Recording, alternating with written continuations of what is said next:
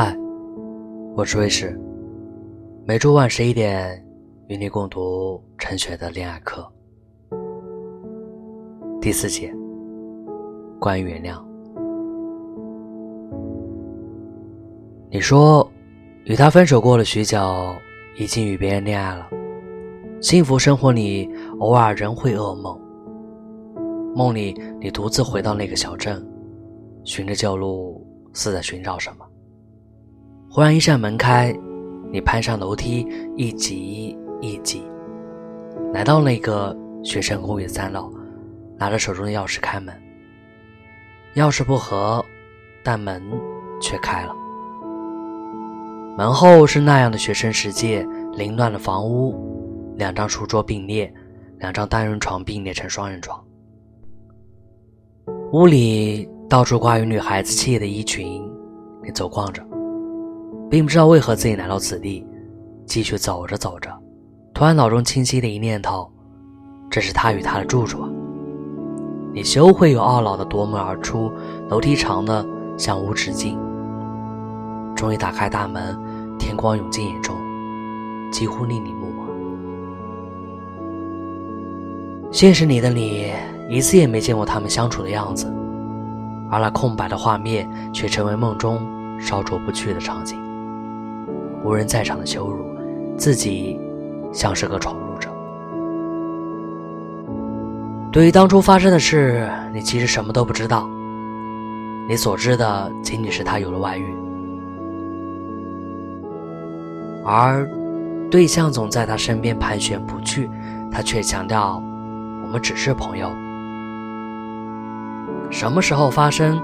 如何发生？为什么发生？多少次？即使你苦苦追问，他也从来都不告诉你答案，无从追溯。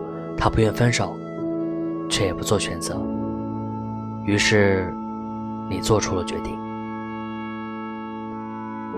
经过很久之后，久了仿佛当初的恋爱和分离都成为别人的故事，久的连梦见他都觉得陌生。然而，那个梦境却透出你自己都没有发觉的事实。那封闭的房间里发生的事，原来一直刺伤着你。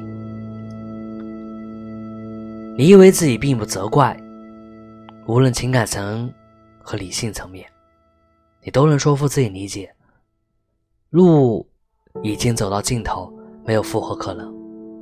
你只是想要停止伤害，但奇怪的是，你越是觉得自己可以理解、可以谅解，你愿意友善待人，愿意祝福他们。当不成恋人，好像也可以做朋友。但随着时日过去，你心中有某个什么日益壮大，你与他的旧账就算不清了。每一次联系，从互相问候演变成失控的互相叫骂，两人都后悔不已。那变成一个各说各话的结，堵在脑中，久而久之的，变成了创伤。大约过了两年，你们终于不再联系。有人说，博爱也是一种爱。这句拗口的话，就是双方在没有能力继续实现相爱的状况下，发出最后一点力气的阻止伤害。失联、断讯，有时候在不得已的状况下，也是一种爱的方式。你什么都理解，但你生气、难过、愤怒、悲伤。没有出口。我想对你说：表达愤怒，凝视愤怒，看见愤怒之所在，愿意将那愤怒表达出来，使之可以理解，使之找出出口，让看似骄傲却无比脆弱的自己有机会承认：是的，我受伤了。是的，当时你心碎了。是的。即使你有一份善意，但现在无法照顾对方的情绪，你需要失联。是的，很久之后你会知道，感到受伤不是因为被欺骗，而是因为自信不够，自尊太强，是因为自己的脆弱。但现在，就是现在，你不想对自己那么严格。我想，你有权利生气。即使这些话从来也没有机会说出口，但允许他们在脑中爆炸，把自我防卫、教养、理性、温柔，都炸开成一地残骸，让眼泪有合理落下来的机会，即使只有一次，一刻钟，让该有的愤怒、委屈、悲怨，从一直压抑着内心，像一朵花彻底盛开，然后慢慢掉落。很久之后，我们会懂得愤怒，进而控制愤怒。从理解悲伤到释放悲伤，我们会从那有机会被承认的痛苦里找到谅解的方式。